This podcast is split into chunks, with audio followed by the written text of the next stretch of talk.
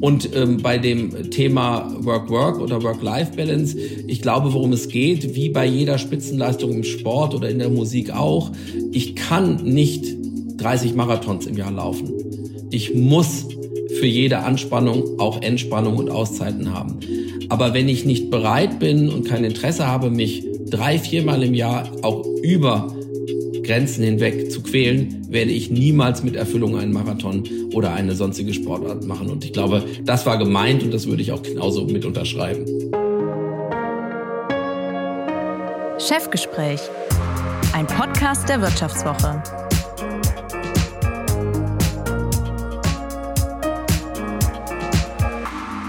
Mein heutiger Gast im Chefgespräch führt eine Werbeagentur, die polarisiert und die sich, während viele andere von digitalen Newcomern oder Unternehmensberatungen geschluckt wurden, ihre Unabhängigkeit bewahrt hat. Jung von Matt mit Sitz in Hamburg, knapp 1000 Mitarbeiter. Dabei ist er BWLer und dann auch noch einer, der früh davon überzeugt war, dass dieses Internet mit all seinen Möglichkeiten der Interaktion nicht so schnell wieder verschwinden würde.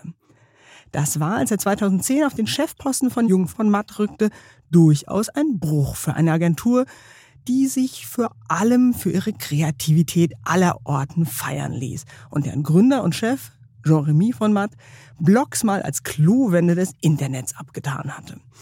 Und so soll es in den nächsten 45 Minuten darum gehen, welchen Wert Kreativität in der Werbung eigentlich noch hat und wie er einen Laden voller Kreativer führt wo ein Kollege es auch schon mal zur Bedingung gemacht hat, im Büro Holz hacken zu dürfen. Wir wollen diskutieren, wie sehr Werbung heute eigentlich noch provozieren darf und woher diese enorme Angst vor einem Shitstorm bei vielen Unternehmen kommt. Ich will aber auch wissen, warum er bitteschön seine Arbeitswoche schon am Sonntagnachmittag beginnt und für wen er niemals Werbung machen würde. Und damit herzlich willkommen, Peter Figge. Herzlichen Dank, freue mich sehr auf die gemeinsame Zeit. Peter, du hast ja gerade gesagt, du arbeitest in einer Branche, in der traditionell geduzt wird, wird und wurde.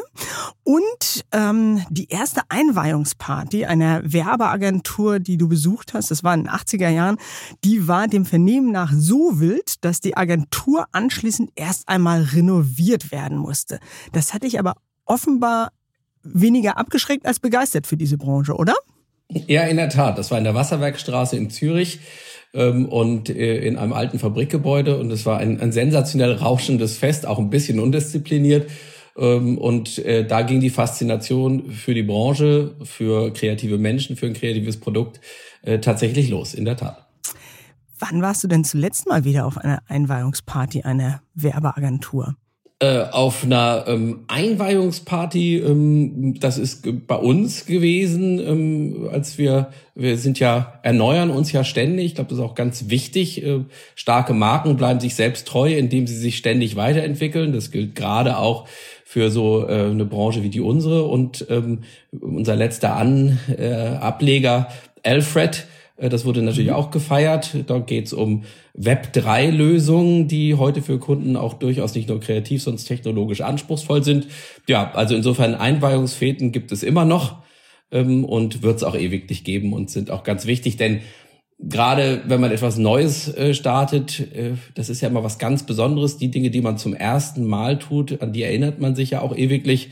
Ob es die erste Liebe, der erste eigene, das erste eigene Auto, die erste eigene Wohnung oder eben die erste eigene Unternehmensgründung äh, war. Und deswegen bin ich auch immer mit ein bisschen Sehnsucht dabei. Ich erinnere mich, als wir äh, meine Anfangszeit bei Jung von Matt im Bereich Performance Marketing neu gegründet haben. Da saßen wir in der ehemaligen Backstube der Eltern einer unserer Partner, die mitgegründet haben. Ähm, und da hatte ich schon ein bisschen Sehnsucht, weil das ist immer eine sehr besondere, wirklich Situation und Zeit. Und wie wild ging es dann bei der jüngsten Einweihungsparty zu bei Jung von Mann?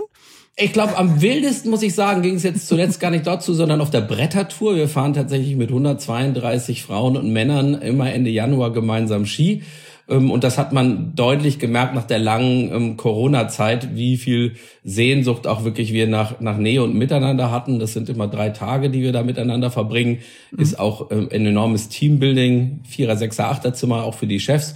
Und das würde ich, glaube ich, sagen, das ist so doch äh, das gewesen, wo man eben auch wirklich richtig gefeiert hat, so wie, wie es sein soll. Musste aber nichts renoviert werden, so der, es, äh, der die Skihütte oder so. E-, ehrlicherweise, es musste ein neues Waschbecken gekauft werden. Ich bin beruhigt, dass die Werber auch noch äh, wild feiern oder ähm, ja Waschbecken zerlegen können. Ähm, lass uns mal ein bisschen äh, genauer noch über deinen Werdegang sprechen. Nach dem Abitur in Hessen bist du zum Studium in die Schweiz gegangen, hast dann in Zürich bei einer Werbeagentur angefangen, kurz danach deine eigene Firma gegründet und dann bist du nochmal zurück an die Uni für eine Promotion in Umweltökonomie. Das ist jetzt nicht gerade das, was mir als erstes in den Sinn kommt, um sich für die Werbebranche zu qualifizieren. Warum dieser Schritt? Also den Schritt an sich habe ich tatsächlich gemacht, weil ich eben sehr früh während des Studiums schon angefangen hatte zu arbeiten, mit sehr viel Freude und äh, zwischen Fribourg und Zürich gependelt bin. Ähm, und das war irgendwie eine tolle Zeit, aber ich hatte tatsächlich das Gefühl, ach, so ein bisschen Studentenleben und Freiheit habe ich auch verpasst und ich wollte mich nochmal mit einem Thema auseinandersetzen, was mir durchaus auch am Herzen lag und ähm, Inhalt der Arbeit. Ich habe mich mit der Gestaltung und der Regulierung von Konsumenteninformationen zur Beeinflussung von umweltrelevantem Verhalten befasst. Ähm, interessanterweise hat es dann einige Jahrzehnte gebraucht, bis das Thema dann auch wieder hochgepoppt ist, mhm. also intensiv hochgepoppt. Und Hintergrund war tatsächlich äh, zum damaligen Zeitpunkt, äh, es gab ganz viel technischen Umweltschutz, der hat auch sehr viel Wirkung erzielt. Ähm, aber man ging davon aus, dass eben alle weiteren äh, konsumentenbedingten Umweltauswirkungen einfach durch freiwilliges Verhalten zu lenken sind. Und da mhm. ging es wirklich um die Frage, ist das realistisch? Also welche Umweltzeichen brauchen wir? Äh, wie äh, verarbeiten Menschen Informationen? Ähm, und meine These zum Beispiel war natürlich, oder was das natürlich, ähm, denke ich logischerweise, Mensch, viele Menschen oder die meisten verarbeiten schon die Kalorienangaben nicht und setzen sie in Verhalten um. Warum sollten sie jetzt zusätzliche Umweltinformationen ähm, verarbeiten und in Verhalten umsetzen. Und da ging es um so Fragen, sollte man eben Analogien bilden und sagen, ähm, für diesen Verbrauch muss man drei Stunden Fahrrad fahren, sollte man, was wir ja heutzutage dann auch haben, mit einer Ampel grün, rot, gelb arbeiten, äh, wie kann man das verdichten, wie ist eine Bewertung fair? Und das war eine spannende Fragestellung, ähm, die äh, ich auch bis heute für, für richtig halte und die dann doch am Ende eben, weil es sehr viel mit äh, Menschen und ihrem Verhalten zu tun hat, eigentlich dann ähm, eine sehr enge Verbindung zum Thema ähm, Agentur hat. Denn worum geht es am Ende bei einer Agentur? Wir wollen tatsächlich Einstellungen und Verhalten beeinflussen. Wir sind in einem Beeinflussungsbusiness und insofern gibt es da sehr viel Nähe. Mhm. Das heißt, du hattest jetzt zwischenzeitlich nicht mal damit geliebäugelt, äh, einen Job jenseits der Werbebranche dir auch zu suchen, sondern das war für dich schon sehr klar, zwar noch mal kurz zurück in das angenehme Studentenleben, aber dann doch zurück zu den wilden Werbern. Ja, also es war, also Agentur war es und ist es auch immer geblieben. Es gab im Verlauf jetzt meines Berufslebens durchaus immer mal Angebote von Kundenseite, aber ich bin auf der richtigen Seite des Schreibtisches.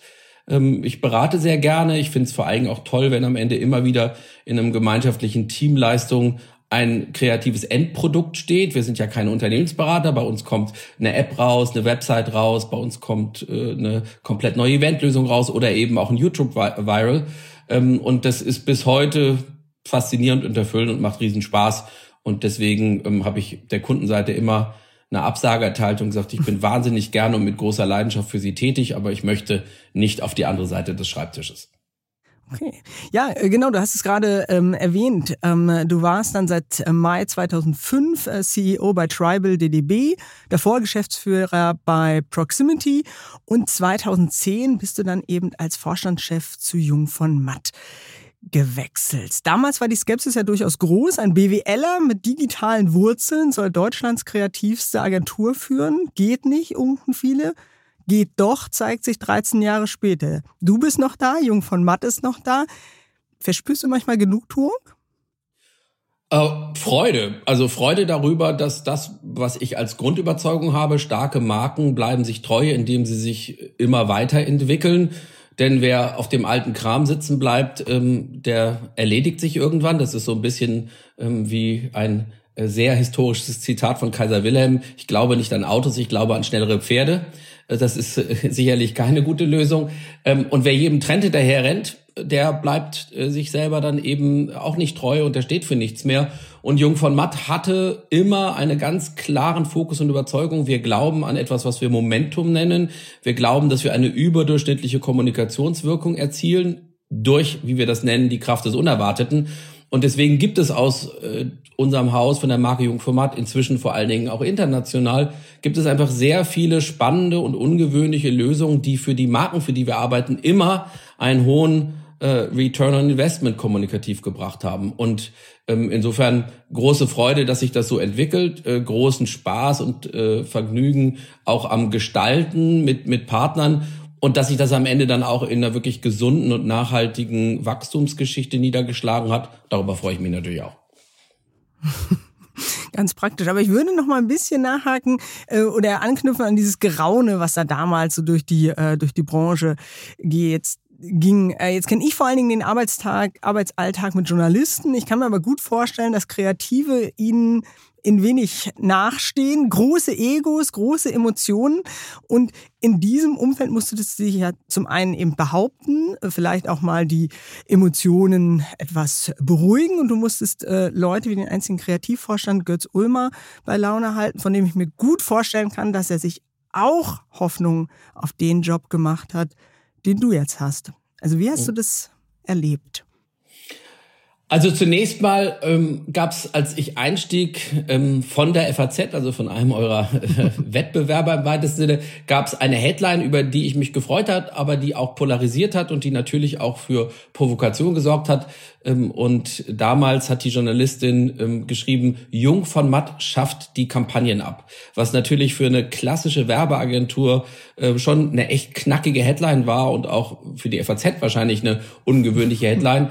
Ähm, aber ich habe mich wahnsinnig gefreut, weil sie das mitgeschnitten hatte, ähm, worum es mir im Kern geht. Ich wollte natürlich nicht Bewegbild abschaffen, nicht Fernsehwerbung abschaffen. Das macht ja auch überhaupt gar keinen Sinn. Denn ähm, in nichts anderem erzählt sich tatsächlich eben Geschichte oder Geschichten so gut wie in Bewegbild. Und das sehen wir heute in dieser Welt, die so hungrig ist nach Bewegbild in allen ähm, Bereichen. Aber dass es eben nicht mehr die TV-Werbung ist, dass es nicht mehr alleine diese klassische Kampagne ist.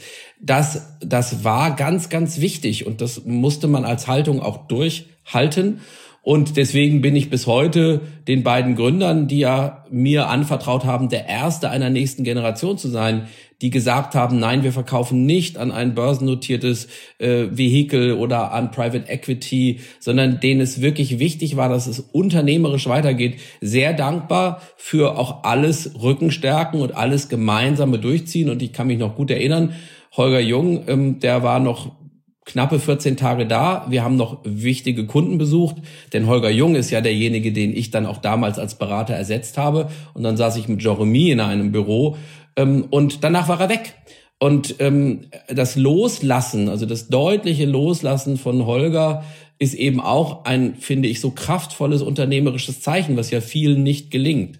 Und natürlich hatte ich durchaus Respekt in diesem Moment, habe gedacht, wups, ähm, also jetzt bist wirklich nicht alleine, weil Jeremy da war, aber du bist schon in voller Verantwortung. Aber gleichzeitig war es eben auch an alle Menschen, mit denen ich arbeiten dürfte, das klare Signal, das ist wirklich ernst gemeint. Und ich glaube, gerade heute Morgen gab es ähm, im Deutschlandfunk einen Bericht dazu, wie viele ähm, familiengeführte Unternehmen nicht weitergeführt werden, weil es keine Nachfolger gibt. Was ich wirklich so dramatisch finde, wenn man äh, ansieht, dass da Arbeitsplätze zerstört werden, dass da auch wirklich spannende Geschäftsmodelle nicht weitergeführt werden, weil es keine Nachfolger gibt. Ähm, und insofern sind wir im besten Sinne wie ein familiengeführtes Unternehmen und haben tatsächlich in diesen zwölf Jahren das gemeinsam hingekriegt. Und da ist ganz bedeutsam von beiden Seiten Vertrauen, Rückhalt, auch der Blick und die Zuversicht, dass man das Richtige tut. Digitalisierung, Internationalisierung waren die inhaltlichen Themen. Und ich glaube, das ist wirklich das, das Wesentliche. Und so habe ich es auch von Anfang an empfunden. Also viel Respekt und auch durchaus Demut, auch vor dieser starken Marke. Ähm, und den habe ich, glaube ich, auch gezeigt und da haben auch alle intern irgendwie gesehen, der meint das wirklich ernst. Der kommt von außen, aber der nimmt das, wofür wir stehen, das, was wir erreichen wollen. Der nimmt unsere Marke wirklich ernst und, und, und, und will Teil auch dieser Kultur und dieser Marke werden. Nach einer kurzen Unterbrechung geht es gleich weiter. Bleiben Sie dran. Mein Name ist Dr. Tillmann Rümenapf, niedergelassener Kinder- und Jugendarzt hier im Ennepe-Ruhr-Kreis. Die Einführung der Telematik sehe ich durchaus als Chance, aber aktuell fällt das System oft aus und es gibt viel zu wenig technischen Support. Dafür geht eine Menge Zeit drauf, in der ich die Kinder nicht genügend betreuen kann. Das muss sich ändern. Die besondere Nähe der niedergelassenen Haus- und Fachärzte ist in Gefahr. Was die Gesundheitspolitik jetzt dringend ändern muss, erfahren Sie auf rettetdiepraxen.de. Mhm. Ehe wir vielleicht noch ein bisschen äh, genauer auf die Digitalisierung und was es äh, für deine Branche bedeutet, für deinen Arbeitsalltag bedeutet, zu sprechen kommen, würde ich ganz gerne nochmal äh, nachhaken bei dem, was du gesagt hast, ähm, die Schwierigkeiten, einen Nachfolger zu finden für, ähm, ja, sei es ein Familienunternehmen oder eben ein Unternehmen, bei dem der Gründer lange oder die Gründer lange eine prägende äh, Figur waren. Häufig scheitert ja diese Übergabe gerade in Familienunternehmen eben daran, dass der Patriarch dann doch nicht so richtig loslassen kann oder dem Nachfolger halt doch noch reinredet. Und wenn ich das jetzt richtig verstehe, dann war das ja mit Holger Jung so, dass der gleich ganz rausgegangen ist. Gab es bei Jeremy Format manchmal so Momente, wo du dir gedacht hast, na, jetzt ein bisschen weniger Ratschlag wäre auch ganz nett. Also fairerweise muss man sagen, Holger ist auch nicht ganz rausgegangen, sondern hatte durchaus noch ähm, einige Aus, Kundenmandate, mhm. aber auf die hat er sich wirklich fokussiert und er hat den Vorstand tatsächlich verlassen, also einen wirklich einen klaren Rollenwechsel vollzogen. War immer anspielbar, wenn ich eine Frage gehabt hätte, aber hat immer gesagt, wenn ich von denen nichts höre, dann melde ich mich auch nicht. Und das hat er mhm. auch gemacht. Und äh, Jeremy, wir haben bewusst auch gesagt, es ist eine asynchrone Nachfolge, gibt es auch in den paar erfolgreichen US-amerikanischen Wechseln bei größeren Unternehmen, war eben noch da ähm, und insofern insofern auch wichtig, auch gemeinsam mit ihm in einem Büro sitzen, sitzend. Ähm, und äh, da gab's natürlich eine Menge ähm, Diskussionen und manchmal auch Reibungspunkte, Kontroversen. Äh, Jeremy interessiert sich, und das ist wichtig, aber für nichts anderes als für die Zukunft. Wir haben ja sieben Leitsätze und bei dem siebten Leitsatz, der heißt, wir bleiben unzufrieden, äh, der häufig missverstanden wird, geht es uns und gegen Gis Jeremy, der diese Sätze mal formuliert hat, um nichts anderes als nach dem Spiel ist vor dem Spiel. Mhm. Einige Kollegen sagen, wir feiern unsere Erfolge und vergessen sie ganz schnell. Und insofern war für Jeremy auch immer völlig klar, ähm, wir müssen uns verändern, wir werden uns verändern und das hat er auch vorbehaltlos immer unterstützt. Mhm.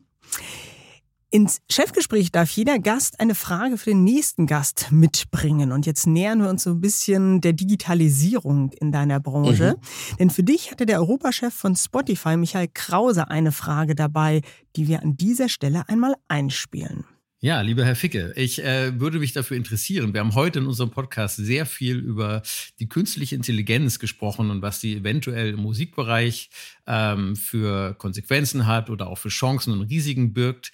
Und das würde mich auch extrem interessieren für die Werbebranche. Also inwiefern äh, könnte es eventuell Kreativität stimulieren und zum Beispiel TexterInnen auch darin irgendwie noch besser machen, neue Wege zu kriegen? Oder inwiefern könnte es auch äh, für gewisse Bereiche substituierend sein, dass gerade kleinere KundInnen vielleicht sagen, ähm, ich schaue mal erstmal, was mir so die künstliche Intelligenz da vorschlägt, weil die ja auch einen ganz guten Marktüberblick hat. Und ähm, dann, wenn das gut passt, dann brauche ich vielleicht gar keine Werbeagentur mehr. Also inwiefern ist es Chance und inwiefern ist es Risiko für, für so große, spannende Werbeagenturen, wie Sie äh, die leiten?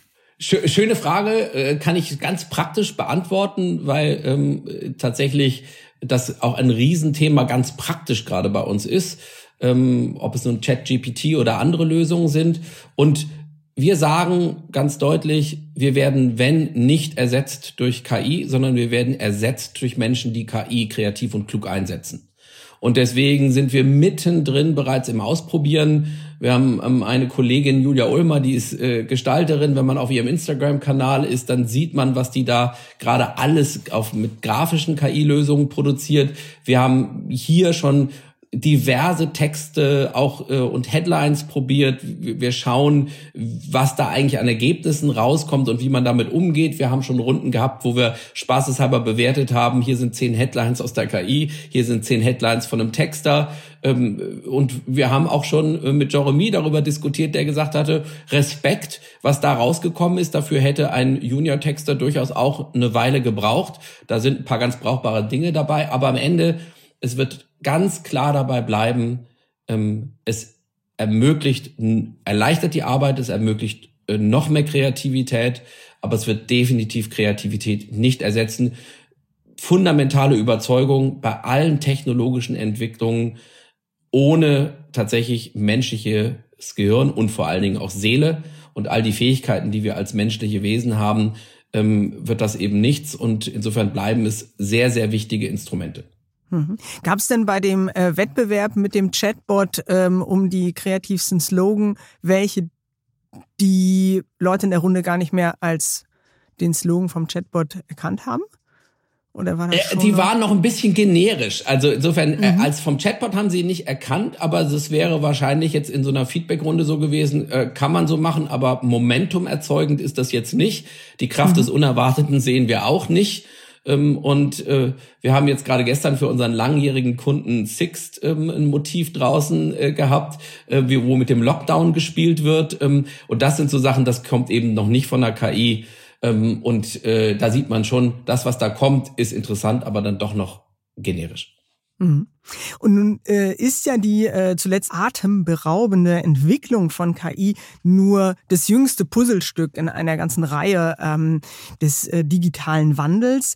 Ein anderes Puzzlestück ist die Tatsache, dass durch all die Datenspuren, die wir im Netz hinterlassen, Werbung personalisierbar ähm, geworden ist und es eigentlich für eine Marke immer stärker darauf ankommt, zur richtigen Zeit am richtigen Ort zu sein, also mich als Kunden zu erreichen, als vielleicht auf den originellen Slogan. Deswegen, wie viel Kreativität wird denn tatsächlich von Ihren Kunden überhaupt noch geschätzt, wertgeschätzt?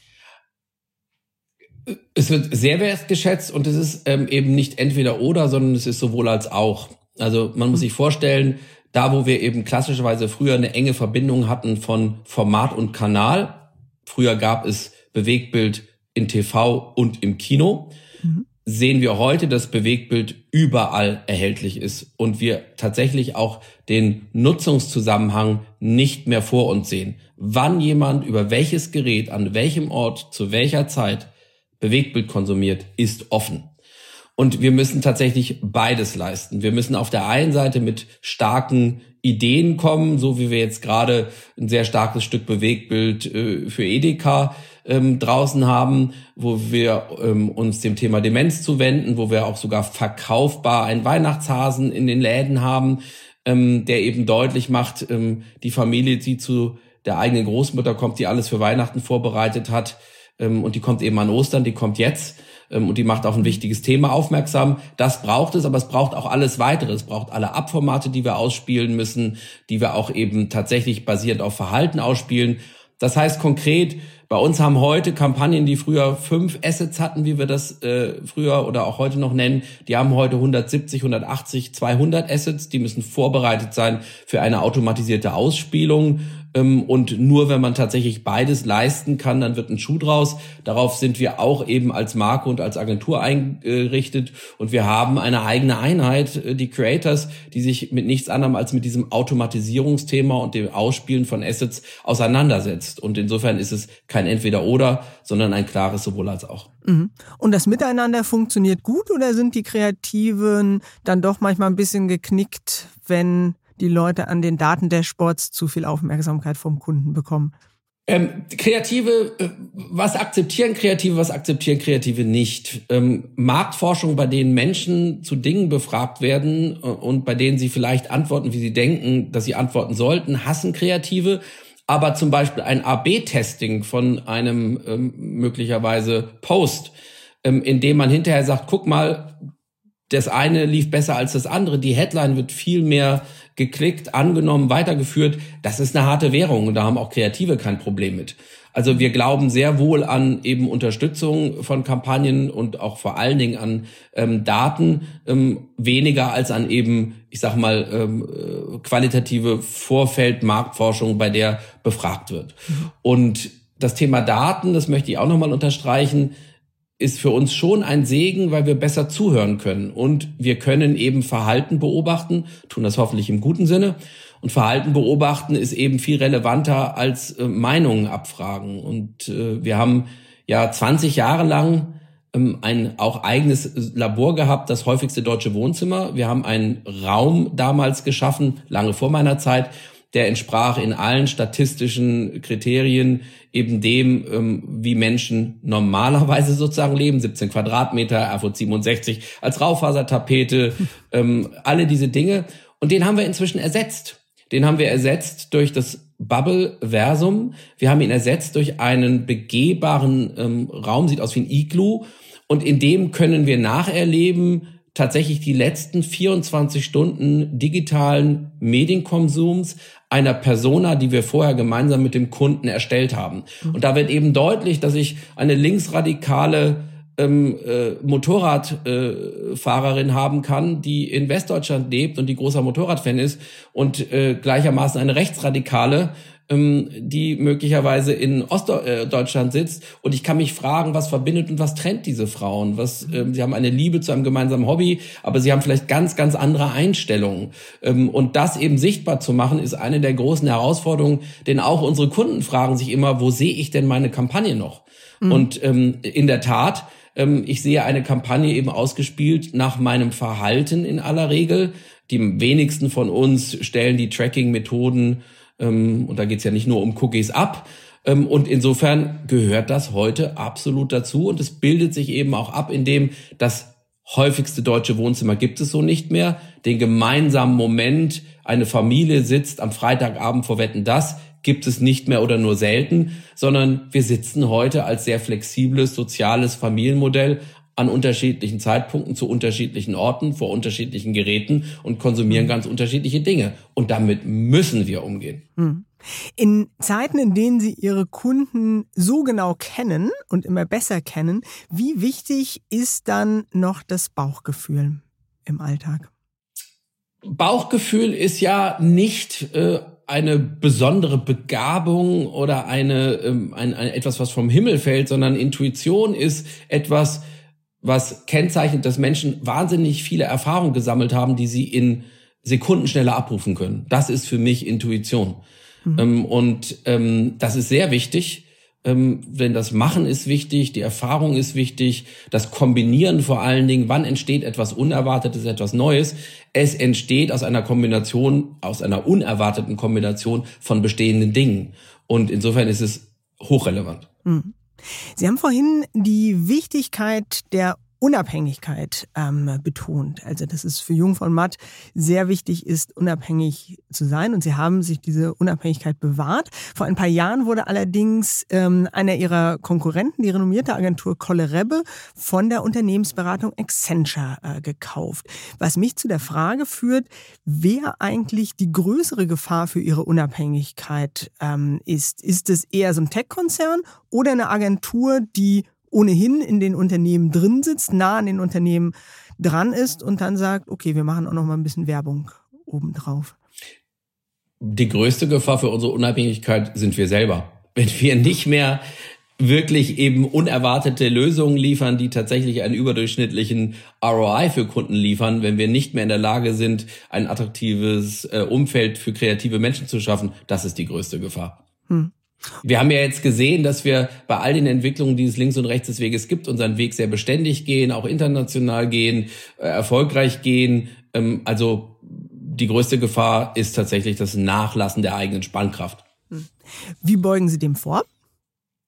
Indem wir tatsächlich kontinuierlich uns immer wieder erneuern und auch neue Impulse ähm, reinholen. Ähm, ob das jetzt eben neue Felder sind, in die wir reingegangen sind, also das Thema Jungformat Sports, das Thema Jungformat Nerd, ähm, zuletzt eben das Thema Alfred als ähm, Anbieten von ähm, zum Beispiel Umsetzen tokenbasierten Lösungen für IWC oder das Schaffen von Metaverse-Applikationen für BMW.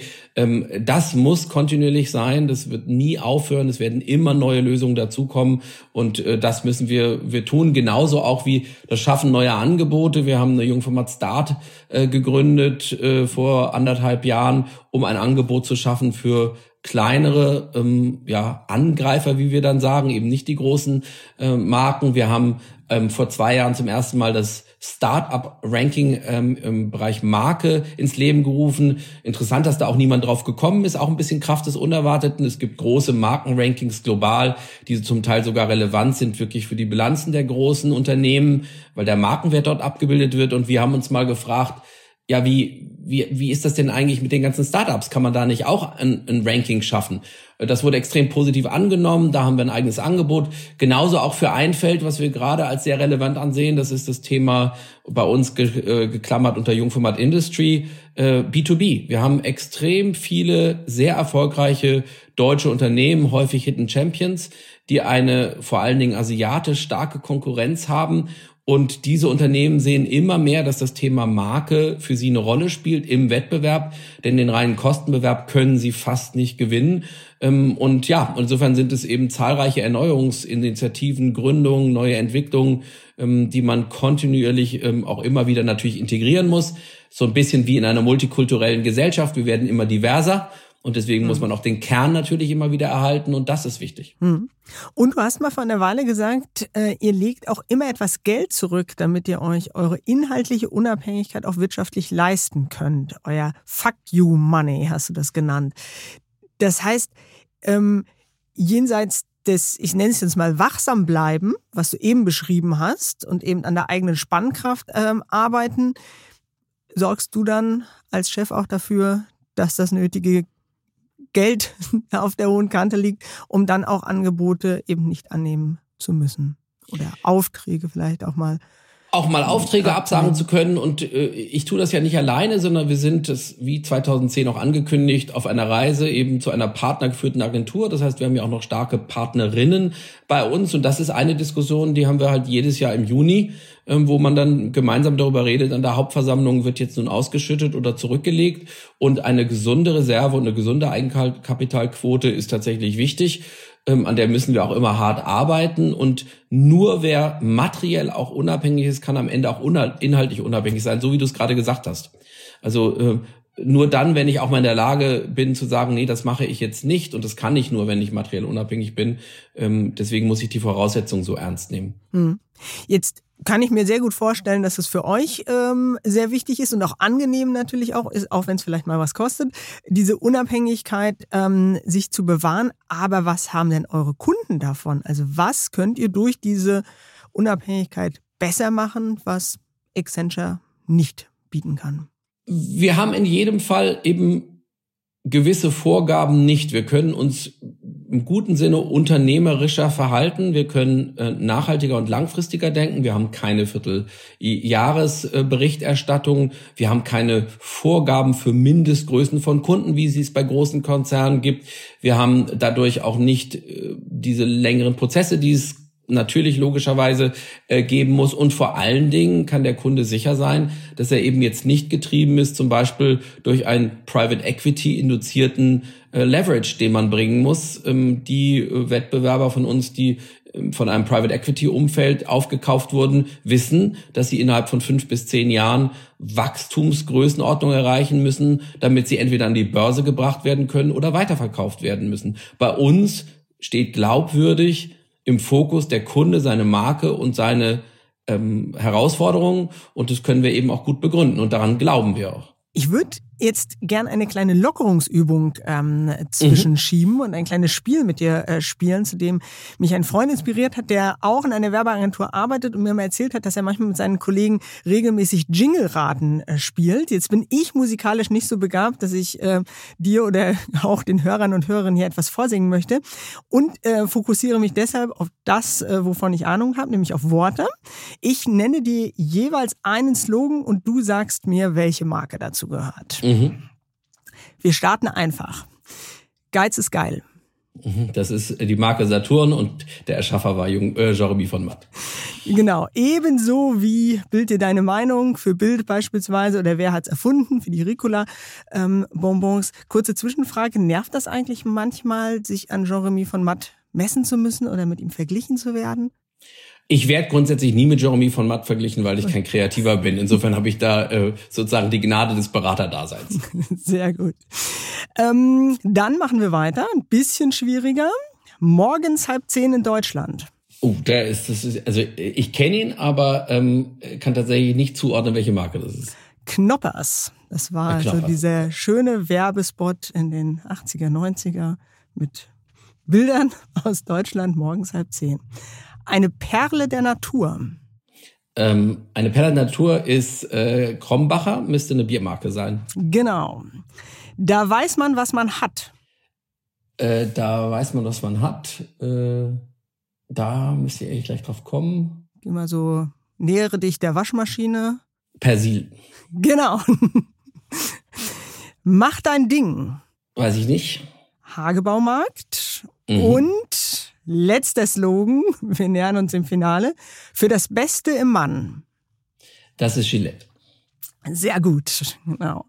Und von dem Slogan für das Beste im Mann hat sich Gillette ja vor ein paar Jahren verabschiedet, äh, weil sie gesagt haben, Sie wollen das Bild der toxischen Männlichkeit nicht mehr bedienen, was mich zu der Frage führt, leidet eure Arbeit als Werber eigentlich unter dieser omnipräsenten Angst vor dem Shitstorm, der in, die in vielen Unternehmen vorherrscht?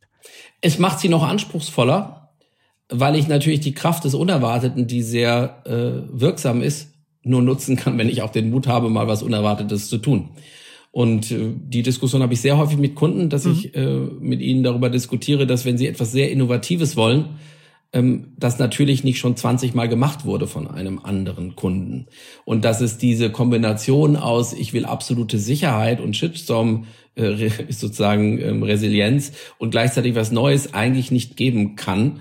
Ähm, also das ist ähm, durchaus etwas, was unsere Arbeit anspruchsvoller gemacht hat. Mhm. Und auch zugenommen hat, wenn ich äh, so in den vergangenen Jahren, wenn ich dich richtig verstehe.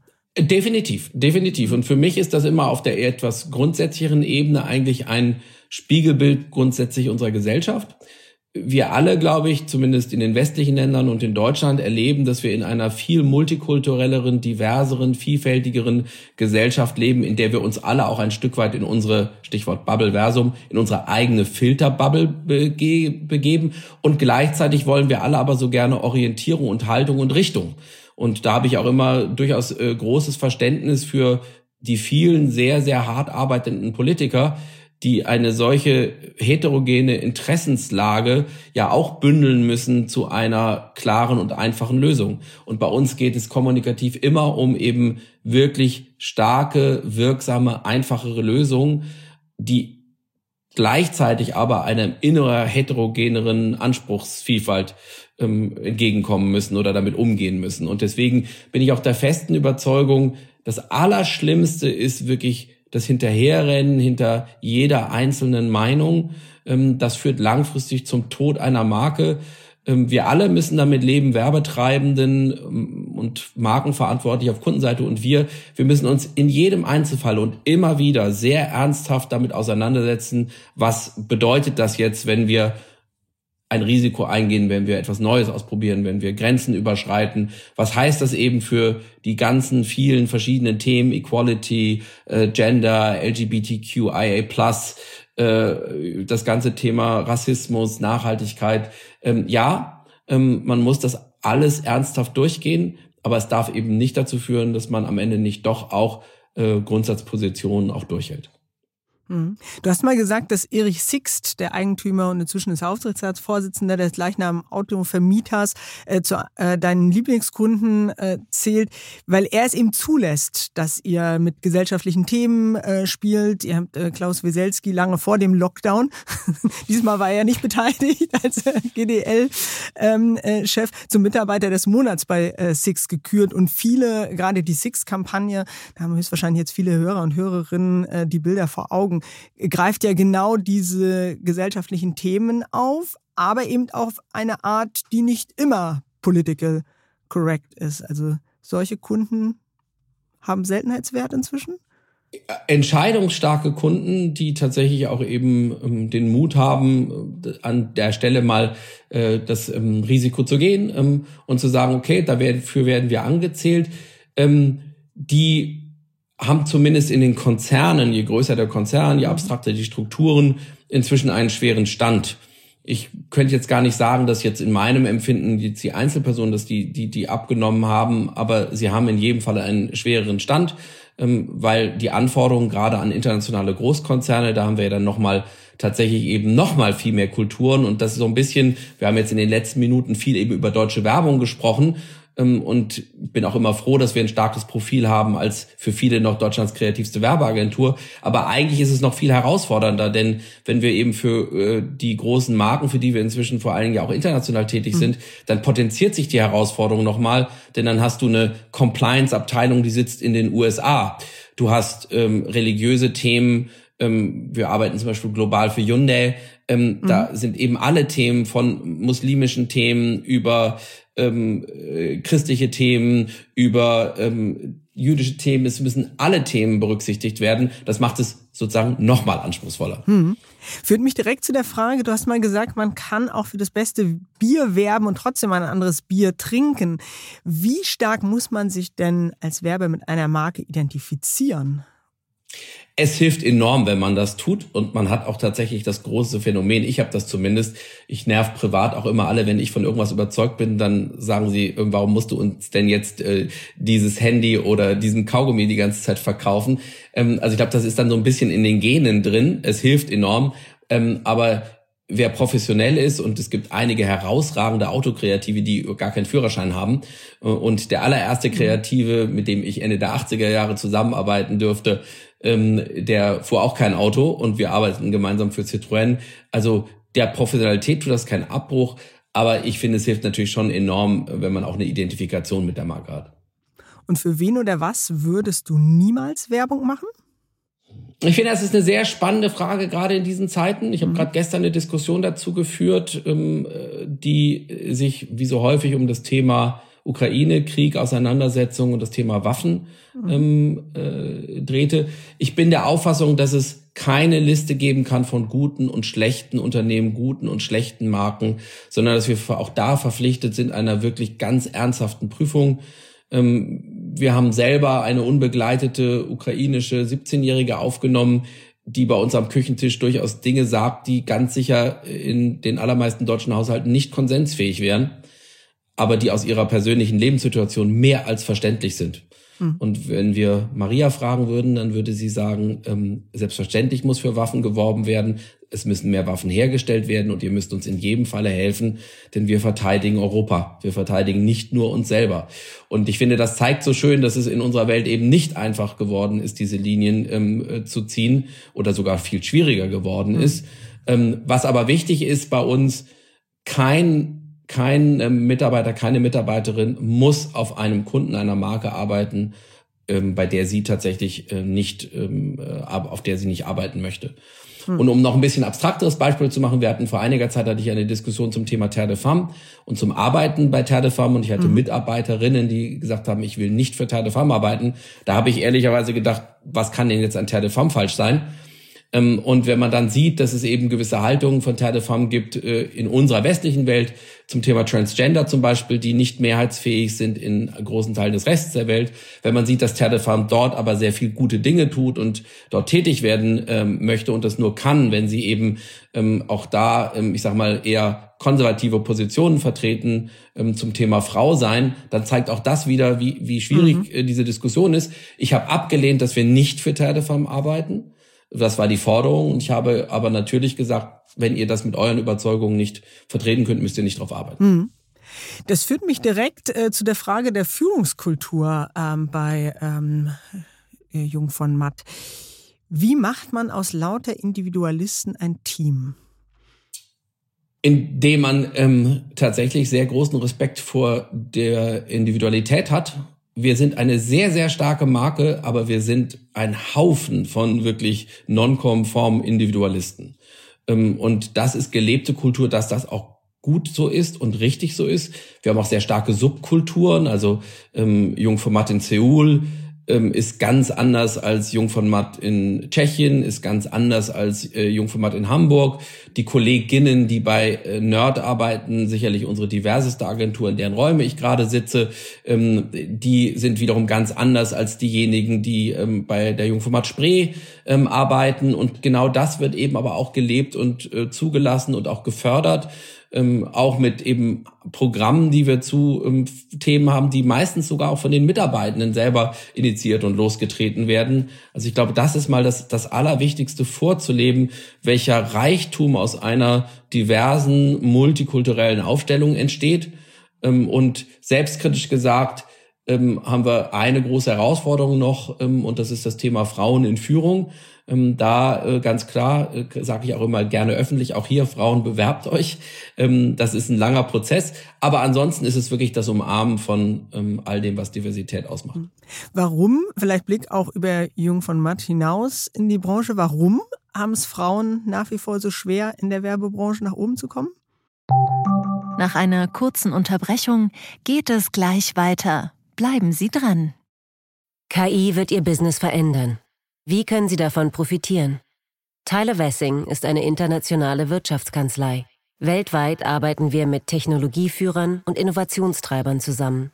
Wir beraten Sie bei Fragen zu strategischen Akquisitionen oder der Entwicklung konkreter Anwendungsszenarien, genauso wie zum Schutz des geistigen Eigentums oder zum KI-Recht. Investieren Sie in KI. Entwickeln Sie sich weiter mit KI. Mit uns. Wir wissen wie. Tyler Wessing. Ich glaube, es gibt ein paar ganz einfache ähm, technische Dinge, die sich jetzt vielleicht ein bisschen nach Corona erledigen. Wir sind äh, klassischerweise ähm, als Dienstler, als kreative Dienstleistungsbranche eine Branche mit hoher Reisetätigkeit. Ähm, das lässt sich nicht immer vereinbaren. Ähm, da ist auch ein Thema, äh, das auch sich nur privat lösen lässt, nämlich die Vereinbarkeit von Familie und Beruf muss eben in der Familie hergestellt werden. Meistens mit den meistens ja männlichen Partnern muss geklärt sein, wie die Übernahme von Verantwortung für Kinder geregelt wird. Und leider aus meiner Sicht geht es eben immer noch ähm, sehr häufig zu Lasten der Frauen aus, die dann ähm, bewusst eine Position wählen, im, in der sie einen überschaubaren und örtlich gebundenen ähm, Arbeitsplatz haben, der nicht der nächste Karriereschritt ist. Also das wäre so ein mhm. Beispiel, wo ich sagen würde, ähm, das ist ähm, wahrscheinlich sogar ein sehr relevanter Punkt. Ähm, und an solchen Punkten und vielen anderen muss gearbeitet werden. Mhm genau, wenn ich das jetzt mal paraphrasiere, Frauen tun sich auch nicht jede Führungsposition unbedingt an. Frauen stellen vielleicht auch nicht immer ähm, die Forderungen, die sie vielleicht müssten. Was mich äh, zu der Geschichte äh, bracht, ähm, bringt, äh, die ich äh, schon eingangs erwähnt habe. Es gab mal einen Kollegen, der es zur Forderung gemacht hat, in seinem Büro Holz hacken zu dürfen. Also so äh, sehr geht ihr dann schon auf die Mitarbeiter an. Das durfte er dann, ja? Das, das dürfte er, das dürfte er. Der war auch schon zweimal bei uns. Also der äh, kommt mit dem Holzhacken auch immer wieder. Ähm, und ja, das sind natürlich auch Anekdoten und Legenden, die auch, äh, auch auch umarmt werden, weil es natürlich einen hohen Skurrilitätsfaktor hat. Ähm, und da gibt's auch noch so durchaus äh, das ein oder andere ähm, interessante Hobby. Ja, also das sind alles Beispiele für wir glauben an äh, nonkonforme Individualisten und die braucht es. Und es braucht im Übrigen auch die Reibung ähm, zwischen und die Unterschiedlichkeit. Ähm, nur aus der kann etwas Kreatives entstehen. Und als Führungskraft, wie setzt man sich dann da durch? Oder wo sagt man auch bei aller äh, Reibung und aller Individualität, hier sind jetzt aber auch mal gewisse Grenzen oder hier beginnt meine Rolle als Führungskraft? Also ganz wichtig finde ich, und das versuche ich aktuell immer wieder zu vermitteln, ähm, auch in einer Generationsdiskussion, dass die persönliche Freiheit da endet, wo die Freiheit des anderen beginnt oder der anderen beginnt. Und ähm, das wird manchmal nicht gesehen. Ich finde, da sind auch manchmal ähm, Menschen zu egozentrisch und sprechen viel über ihre Bedürfnisse und äh, sehen nicht, ähm, dass alle anderen ja auch Bedürfnisse haben, die eben anders sind. Und auch da sind wir wieder beim Thema diverser Gesellschaft. Ich habe als ähm, lesbische Frau mit Migrationshintergrund möglicherweise eben andere ähm, Bedürfnisse und Auffassungen als ähm, ein weißer ähm, Cis-Mann. Ähm, und trotzdem hat er richtigerweise auch Bedürfnisse und die müssen auch ernst genommen werden. Ähm, und das geht nur, wenn man miteinander redet ähm, und äh, wenn man sich miteinander auseinandersetzt. Und dann sind wir wieder bei den Themen Respekt, Toleranz. Wir sind auch dabei, Dinge nicht vorauszusetzen und führungstechnisch geht es mir fundamental darum, das auch immer wieder vorzuleben und immer wieder dafür zu werben, in dem nicht voraussetzen, dem guten Zuhören und dem aktiven Zuhören gemeinsam an einer besten Lösung zu arbeiten. Du hast einmal gesagt, ähm, apropos Vorleben, da bin ich jetzt ähm, mal gespannt, was das vielleicht für eine Wirkung hat. Du hast einmal gesagt, am Sonntagnachmittag sitzt du am Schreibtisch. Du magst es, wenn du am Montag mit einem klaren Blick in die Woche startest. Wenn nicht am Sonntagnachmittag, wo und wann schaltest du denn sonst ab? Oder wie wichtig sind dir Auszeiten? Auszeiten sind extrem wichtig. Ähm, ich schlafe zum Beispiel super gerne, super gut und super viel.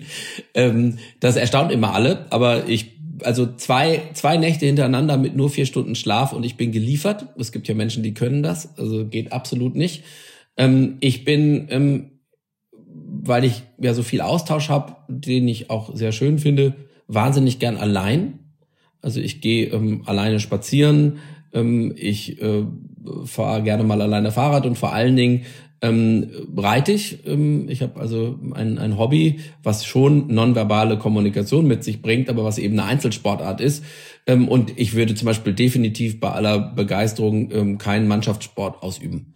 Aber Auszeiten, auf sich achten, achtsam sein, ähm, selber wissen, wo eigene Bedürfnisse und auch eigene Grenzen liegen, ist total wichtig. Das heißt, ähm, ich bin ganz regelmäßig in den Bergen, ich bin ganz regelmäßig in der zweiten Heimat in der Schweiz, ich bin ganz regelmäßig im Hochgebirge. Ähm, das sind alles Dinge, die sind heilig und die ziehe ich auch ganz bewusst durch. Mhm. Aber ähm, wir nähern uns der Zielkurve des Gesprächs.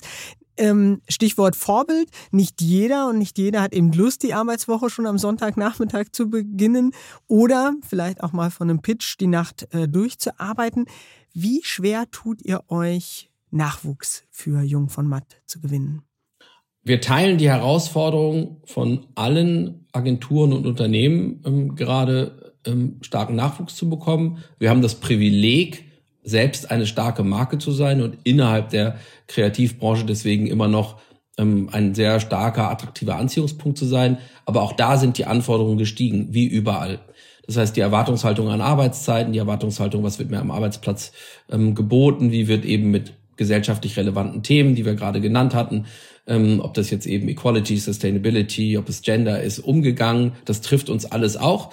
Und wir bemühen uns da auch wirklich ähm, gute äh, Antworten zu geben. Also ob das zum Beispiel ein gezieltes Female Mentoring Programm ist, was wir haben, was extrem gut ankommt, wo es äh, Coaches und Coaches gibt, die gruppenübergreifend auch international miteinander reden. Also das heißt, dass ähm, eine junge Frau aus der Schweiz zum Beispiel ähm, einen ähm, Mentor oder eine Mentorin hier ähm, aus Deutschland haben kann oder aus den USA wir haben ähm, eine Mind over Matter Angebot, wo wir regelmäßig zum Thema Achtsamkeit ähm, informieren. Wir haben regelmäßige Lunch Snacks, wo wir virtuell bis zu dann 800 Mitarbeitende zu relevanten Themen äh, schulen und informieren. Also es ist wirklich ein massives Angebot. Und was wir vor allen Dingen auch tun, wir haben ja seit einigen Jahren unsere eigene Jungformat Academy, weil wir der Überzeugung waren, als qualitativer Marktführer muss man selber auch in den Nachwuchs investieren, wenn wir eben gewisse ähm, Qualitäten von den Hochschulen nicht bekommen, dann müssen wir selber dafür sorgen.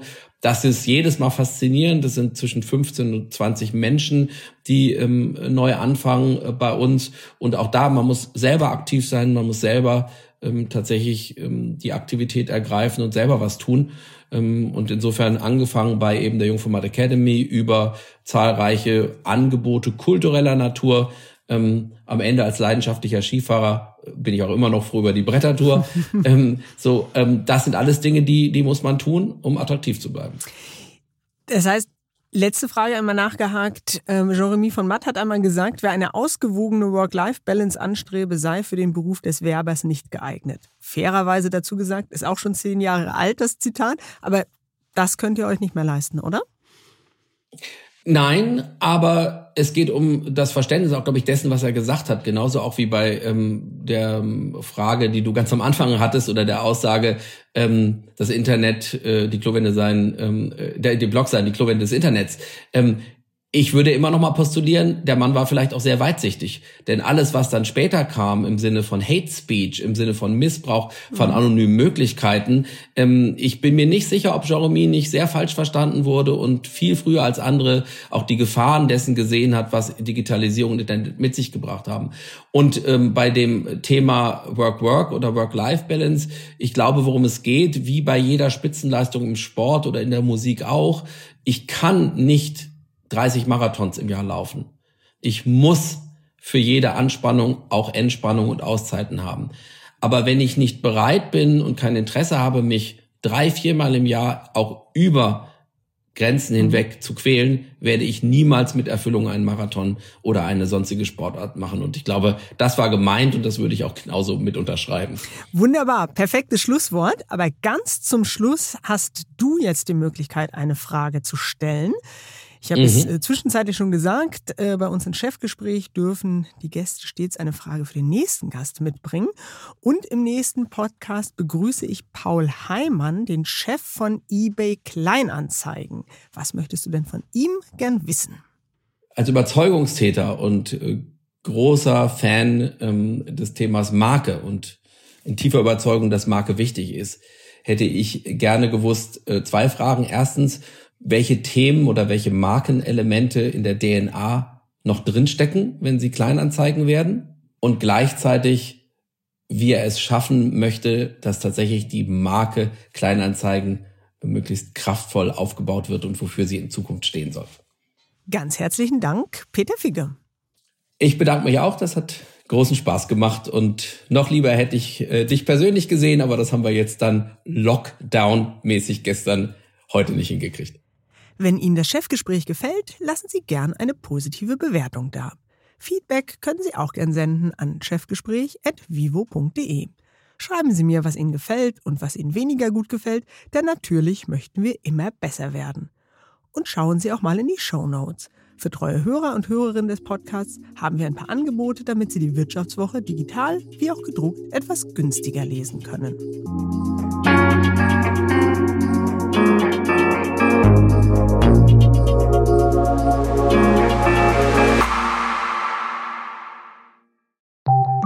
Nach einer kurzen Unterbrechung geht es gleich weiter. Bleiben Sie dran.